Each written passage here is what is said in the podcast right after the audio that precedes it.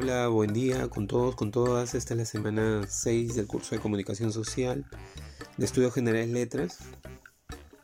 Hoy día voy a hablar de comunicación y poder, del, de justamente el vínculo entre estos dos conceptos.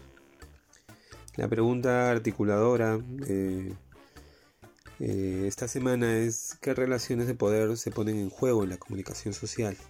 Es decir, qué dinámicas, qué lógicas eh, de poder y también de contrapoder se evidencian en los medios de comunicación.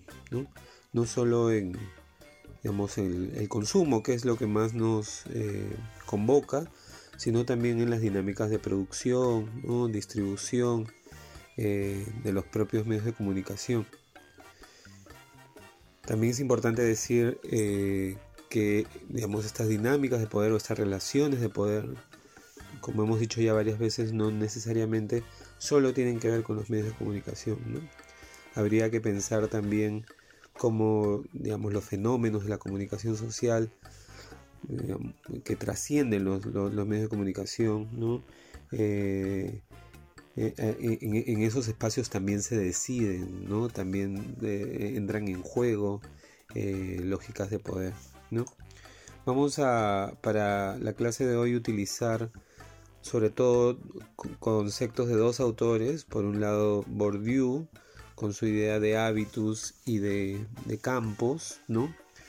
Y también vamos a utilizar el concepto de Foucault, del panóptico, que ya hemos eh, adelantado la semana pasada, Para empezar, eh, hablemos de, de Bourdieu, ¿no? Eh, Digamos, estos conceptos, los de Bourdieu y los de Foucault, eh, lo, que, lo que buscan es como que configurar una, un, contexto en donde se puede inscribir, digamos, el estudio de los medios de comunicación, ¿no? Son, son conceptos que ayudan para entender justamente estas dinámicas de poder que hoy día este, nos reúnen.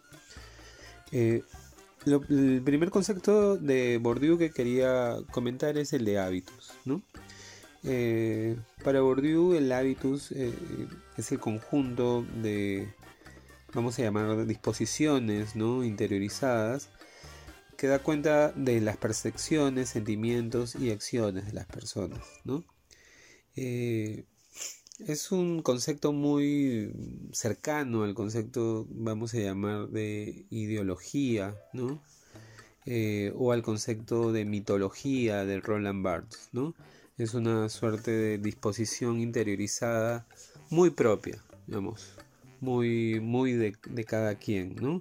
Esto se parece un poco a lo que, lo que veíamos en el funcionalismo, ¿no? Eh, porque lo que dice Bourdieu es que, digamos, esta disposición da cuenta de las percepciones, sentimientos y acciones de las personas, que son también eh, lógicas y dinámicas muy, muy personales, ¿no? Y que además, dice Bourdieu, se establecen a partir de la interacción del individuo, del sujeto, de nosotros, hombres y mujeres, con la cultura del grupo y también con las instituciones sociales de la familia y de la escuela. ¿no? Obviamente también eh, agregaríamos, se dan o ocurren en la interacción del individuo con los medios de comunicación. Partamos de esta idea de hábitos, ¿no? Como les digo, muy vinculada a la idea de ideología, ¿no? Eh, que, además es muy heterogénea, ¿no? Pensemos en que es distinto eh, lo que pienso yo a lo que piensa el vecino, a lo que piensa incluso eh, las personas de mi familia, ¿no? Y claro, eso está dando cuenta de, de digamos, una interacción de nosotros con diversos espacios donde se generan sentidos, pero que son, digamos, distintos modos de interactuar, ¿no? Si no todos pensaríamos igual, un poco la... Es un poco el, sueño, digamos, de, los regímenes totalitarios, ¿no? Que uno no solo tenga miedo, sino que piense igual. Otro concepto interesante es el de los campos sociales, ¿no? Desarrollado por, por Bourdieu.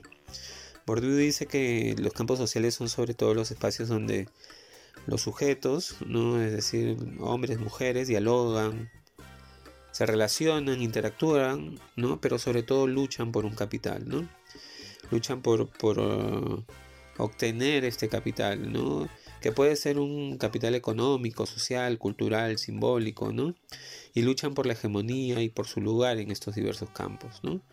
Eh, para Bourdieu en todo, digamos, en todas las dinámicas sociales ocurre esto, ¿no? Eh, constantemente hay, digamos, grupos de dominados y grupos de dominadores que luchan eh, por adquirir, digamos, más poder, ¿no? En la fábrica, en el colegio, en, la, en la, iglesia, en el parque, en la universidad, ¿no? Eh, eh, en todos los aspectos de la sociedad se da esta tensión, ¿no? Yo les diría, piensen eh, además cómo esta tensión se evidencia, ¿no? O sea, yo les proponía ahí algunos ejemplos, pensar en cómo, no sé, la tripulación de un, de un vuelo, ¿no? da cuenta de, de, de, muchas dinámicas y muchas tensiones, pero también de mucha simbología del poder, ¿no? Eh, los pilotos por lo general tienen, digamos, un, terno, un sastre, tienen un sombrero, ¿no? Mientras los o las, o los fly hosters eh, por lo general tienen un, traje, digamos, no es un saco, no tienen un sombrero, usan pañuelos, ¿no? Eh, incluso dentro del, digamos, la, del campo de los, de los y las fly hosters, ¿no? Este, existen también dinámicas de poder, ¿no? Existe quien, es, quien está por encima, eh, que es el, jefe o el, jefe de la tripulación y están los otros que se encargan de servir, digamos, las bebidas, etcétera, ¿no? En ese, digamos, que es un caso muy puntual, se establecen lógicas de, poder, diría, diría ¿no? Y se establecen lógicas sobre todo de adquisición y de lucha por adquirir más poder, ¿no? Alguien que está, digamos, en el escalafón más bajo de una tripulación, lo que está pensando es acceder a ser jefe de tripulación, ¿no? Y, así sucesivamente, ¿no? Pensemos en, en más eh, espacios, ¿no? La religión, por ejemplo, ¿no? Piensen en el papel de las mujeres en la religión católica, ¿no? Solo piensen en que no pueden dar misa, no pueden, eh, no, pueden otorgar sacramentos, no pueden hacer confesiones, ¿no? Y están vinculadas sobre todo a una labor, ¿no? Y a una ritualidad más de servicio, ¿no? Eh, digamos, ese, ahí también es claro, digamos, cómo se configuran los estamentos de poder, ¿no? En la Iglesia Católica, ¿no? Un poder eh, definitivamente eh, patriarcal, machista, ¿no? Etcétera. O pensemos en nuestras propias dinámicas, ¿no? En las dinámicas más de la, de la educación, ¿no? como ah, en, en, la educación, digamos, mucho más tradicional, esto ahora está siendo, digamos, más interpelado la figura del maestro es una figura netamente de poder, ¿no? O sea, los alumnos, eh, yo por ejemplo, cuando estudié en el colegio, cuando entraba un profesor, todo el mundo se paraba, ¿no? Y más allá de ser un gesto, ¿no? Este, de respeto, entre, entre comillas, lo que sucediera, que, que daba cuenta de una dinámica de, de, poder, ¿no? existía ahí una suerte de sujeción, ¿no? A partir de que el maestro, la profesora, el profesor tienen información y que, digamos, adquiriendo esta información o dando cuenta de esta información eh, eh, y además manejándola y conociéndola, eh, se establece básicamente esta verticalidad, ¿no? Entre el alumno y este, los estudiantes, ¿no? Lo que dice Bourdieu es que todas nuestras dinámicas sociales, si ustedes mm, vean donde vean, ¿no? Eso sería un buen ejercicio. Eh, se da cuenta de, de, esta, de estas luchas, ¿no? de estas tensiones por adquirir sobre todo un capital. ¿no? Para Bourdieu, eh, los capitales se pueden dividir sobre todo en cuatro ¿no? tipos de capitales. Por un lado está lo económico, por otro lado está lo cultural, por otro lado está lo social y por otro lado lo simbólico. Lo económico es lo más parecido, digamos, a lo que estableció Marx, ¿no? O sea, mientras alguien tenga más eh, dinero, va a ejercer más poder sobre otra persona que tiene menos dinero, ¿no? Lo cultural eh, está vinculado eh, Quizá la novedad, digamos, de Bourdieu tiene que ver con ampliar, digamos, esta idea de capital de, Marx, ¿no? Y decir que también eh, los que poseen, vamos a llamarle más cultura, ¿no? Entendida como conocimientos, como vínculos, digamos, cognitivos, ¿no? Sobre algunas, este sobre algunas eh, materias, ¿no? Lo, que hacen ustedes, por ejemplo, es adquirir eh, capital cultural, ¿no? Entran a una universidad, ¿no? Para dar cuenta de que han adquirido una, un capital cultural, ¿no? Lo mismo sucede eh, con la escuela, ¿no? Aparentemente lo que dice Bourdieu es que mientras más capital cultural tengamos, es decir, mientras más conocimientos y, y, además mientras más diplomas o, documentos que certifiquen ese, esos conocimientos, más poder tenemos sobre alguien que no los tiene, ¿no? Eh, eso, digamos, es fácilmente eh, contrastable, digamos, en la, sociedad, ¿no? Eh, en una sociedad más moderna donde aparentemente el que estudia más tiene más poder sobre el que estudia menos, ¿no? Y además más oportunidades. El otro capital es el capital social, ¿no? Dice Bourdieu que mientras mm, uno tenga más eh, eh, conocidos, y no solo conocidos, sino eh, mientras más, más uno tenga conocidos que ostentan espacios de poder, más posibilidades tienes tú que alguien que no tiene, digamos, ese contacto con justamente estos espacios de poder, ¿no? En ese sentido es interesante observar cómo, por ejemplo, eh, nociones como network, los networkings, ¿no? constituyen eh, espacios de poder, ¿no? Mientras más conectado estés este, con personas que tienen, digamos, buenos puestos o etcétera, más poder tienes en relación a alguien que no conoce a nadie, ¿no?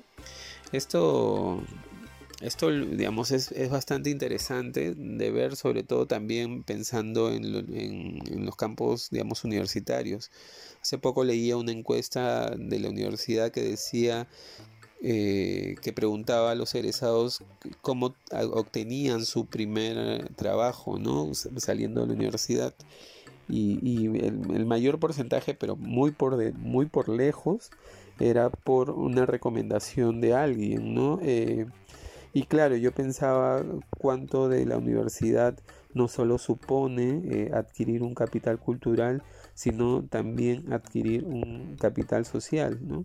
Hay muchos y muchas que se meten, por ejemplo, a estudiar maestrías o MBA.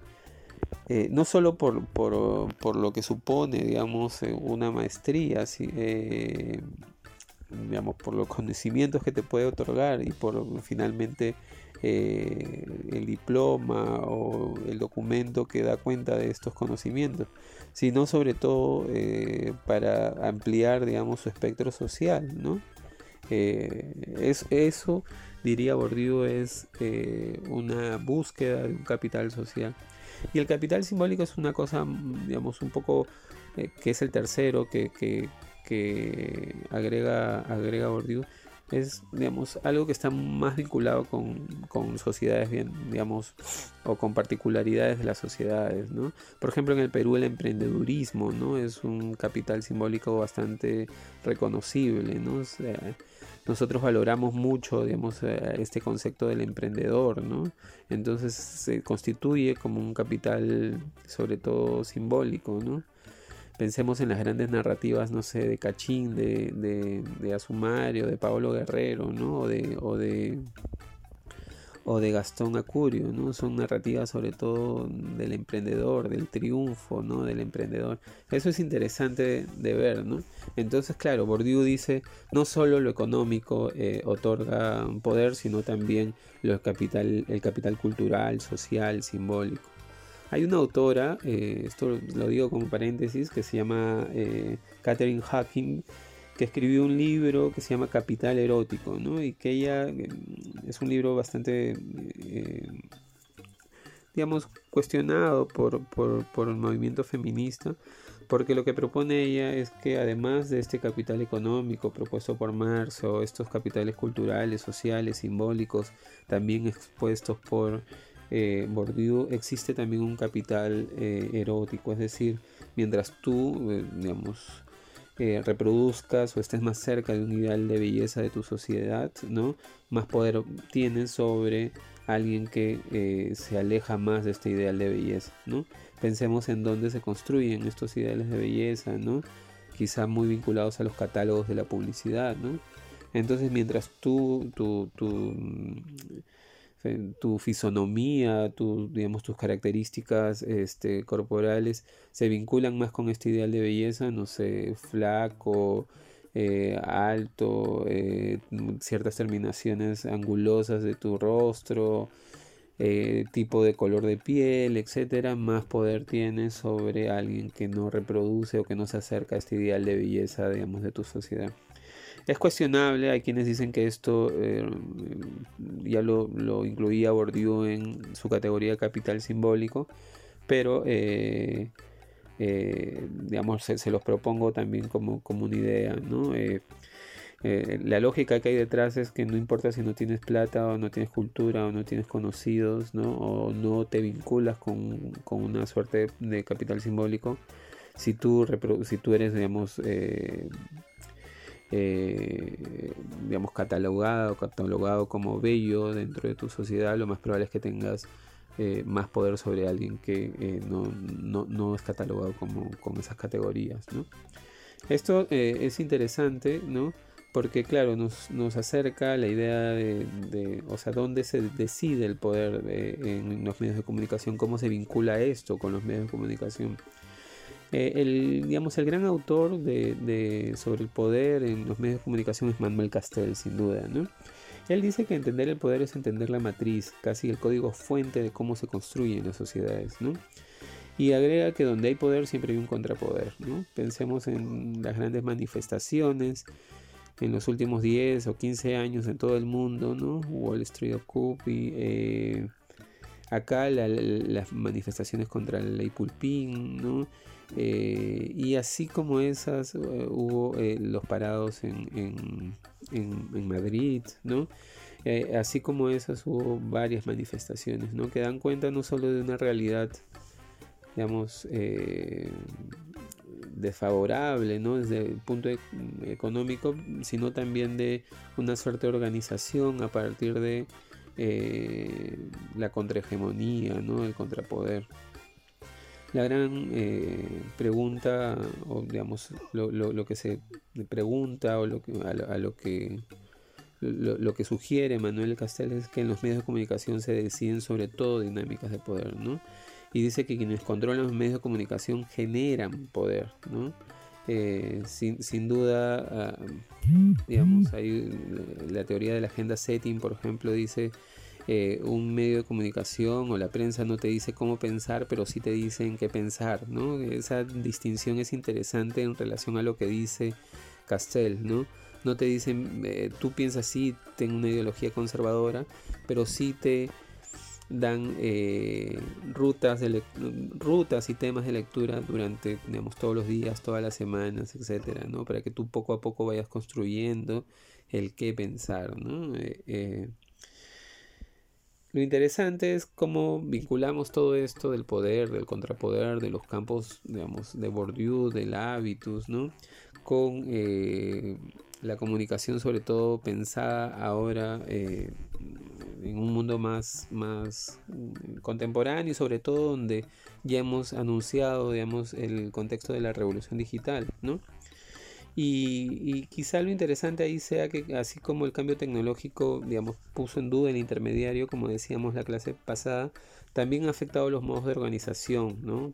Sobre todo modos de organización tradicionales y también la configuración justamente de, esta, de, esto, de este contrapoder, ¿no? De, la protesta social, ¿no? E incluso los gobiernos... Eh, eh, han pensado que digamos, estas nuevas plataformas, estas nuevas tecnologías son el causante de las protestas, ¿no? Al permitir la creación de comunidades virtuales, ¿no? De hacer más fácil este, eh, el, ciberactivismo, por ejemplo, ¿no? A la hora de poder articular y de poder convocar de manera mucho más sencilla a partir de las redes sociales, por ejemplo, para marchas en contra de alguna este, de alguna acción. ¿no? En la universidad es, es, bastante, digamos, también hay bastante, eh, digamos, ejemplos sobre esto, ¿no? En cómo las redes sociales eh, facilitan, digamos, las articulaciones, ¿no? Y también eh, los modos de protesta, ¿no? Manuel Castel dice entonces que los medios son donde se construyen las dinámicas del poder. Esto no quiere decir que los medios ostenten el poder, como les decía, pero sí es un espacio por donde se construye el poder, ¿no? Donde haya esto, esto me, me recuerda mucho a, Stuart Hall y, lo que vivíamos en, estudios culturales, ¿no? en cómo eh, los medios de comunicación tienen funciones ideológicas y van poniendo a cada quien en un lugar, ¿no? así como los ejemplos de eh, la tripulación o de la iglesia o la educación, pareciera que en los medios de comunicación también, eh, los medios de comunicación también dan cuenta de estas tensiones, de estas necesidades o de esta necesidad de, colocar a cada quien en un lugar. ¿no? Eh, la política, en ese sentido, que es un espacio de poder sin duda, ¿no? dice Castel, se ha transformado ¿no? y es una, sobre todo, política mediática.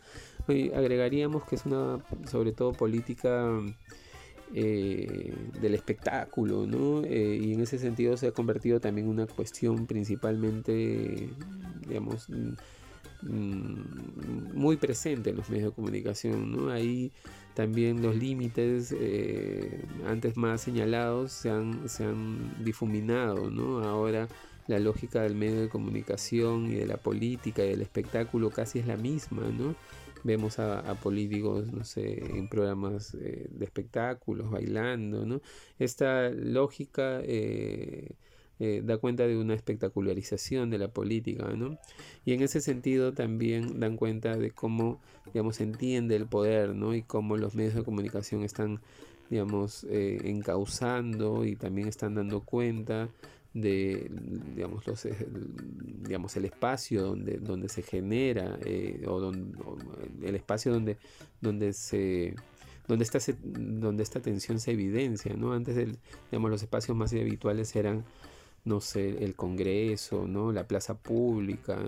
Ahí eh, se decidía digamos la, la tensión de, de, sobre todo poder político ahora esta este, este campo, digamos, se ha, se ha, trasladado sobre todo al medio de comunicación, ¿no? Incluso los las sesiones de congreso son televisadas, ¿no? Los congresistas saben cuándo son televisadas, ¿no? De alguna manera hay una performatividad mayor cuando estas, esto, es, eh, esto es televisado, ¿no?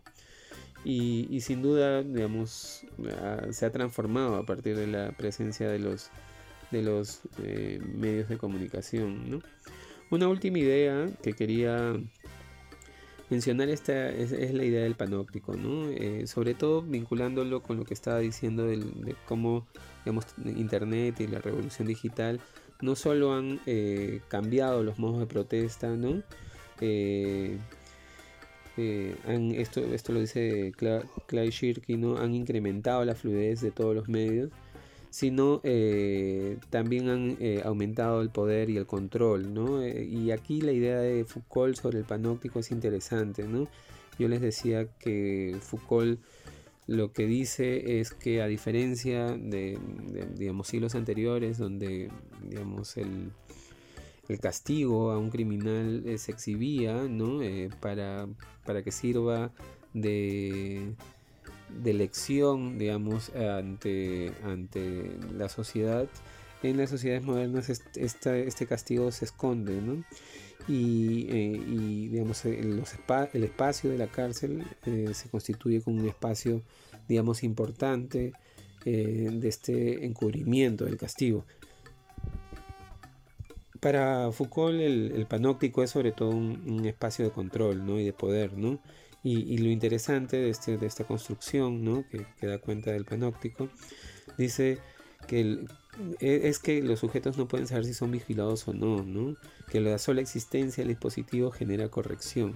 Habría que pensar en cuánto esta idea de eh, Foucault eh, se parece a las múltiples cámaras de vigilancia que hay en las calles de nuestra ciudad o ese botoncito que está encima de nuestros, nuestras laptops o de nuestras computadoras, que es una pequeña cámara, ¿no? cuánto de ese panóptico eh, de las cárceles se ha transformado a partir de la revolución tecnológica y eh, nos genera también, digamos, mucho control, ¿no? Pensemos en cómo somos cuando sabemos que somos controlados y cómo actuamos cuando sabemos que no somos controlados, ¿no? Lo interesante, eh, diría Foucault, es que, digamos, la fuerza del panóptico reside en que nosotros no sabemos si hay alguien o no controlándonos, ¿no? Solo la presencia de este espacio nos genera, eh, nos genera, eh, digamos, una, una, sugestión, ¿no? Y claro, habría que pensar en Internet así, ¿no? En cómo eh, nosotros no sabemos si hay alguien atrás. La otra vez alguien preguntaba si yo como host podía ver las cámaras y evidentemente no, pero solo la presencia de la tecnología, solo la posibilidad de que se pueda, les genera, digamos, esta tensión, ¿no? Una dinámica de control, ¿no? Ya, digamos, ustedes están mucho más sugestionados a esa dinámica de control, ¿no? Pensemos en cómo Internet y cómo las nuevas tecnologías eh, dan cuenta de esto, ¿no? no solo a partir del, manejo de información, sino también de una suerte de movilización de la conducta humana a partir de la sugestión de sabernos controlados. ¿no? Eh, los voy a dejar con, un tema eh, que, da cuenta de, esto y espero que, que que, pueda servir como, como, reflexión final. Nos escuchamos este próximo miércoles. Por favor, no se olviden de llenar la encuesta que les he enviado. Para mí es muy valioso. Eh, y les deseo un, un buen día. Chao, chao.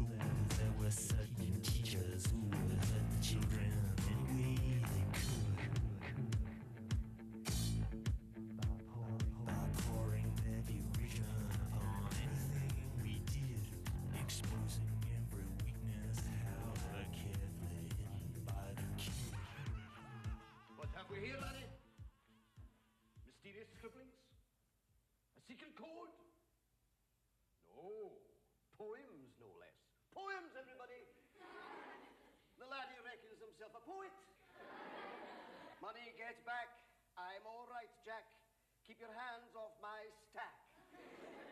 New car, caviar, four-star daydream. Think I'll buy me a football team. Absolute rubbish, laddie. Get on with your work. Repeat after me. An acre is the area of a rectangle whose length is one furlong and whose width is one cubit.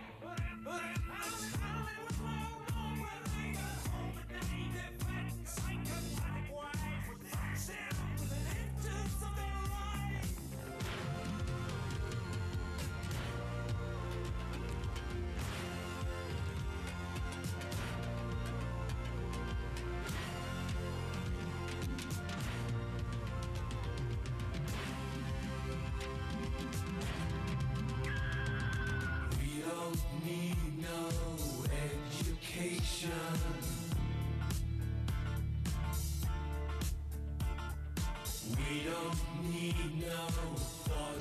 control.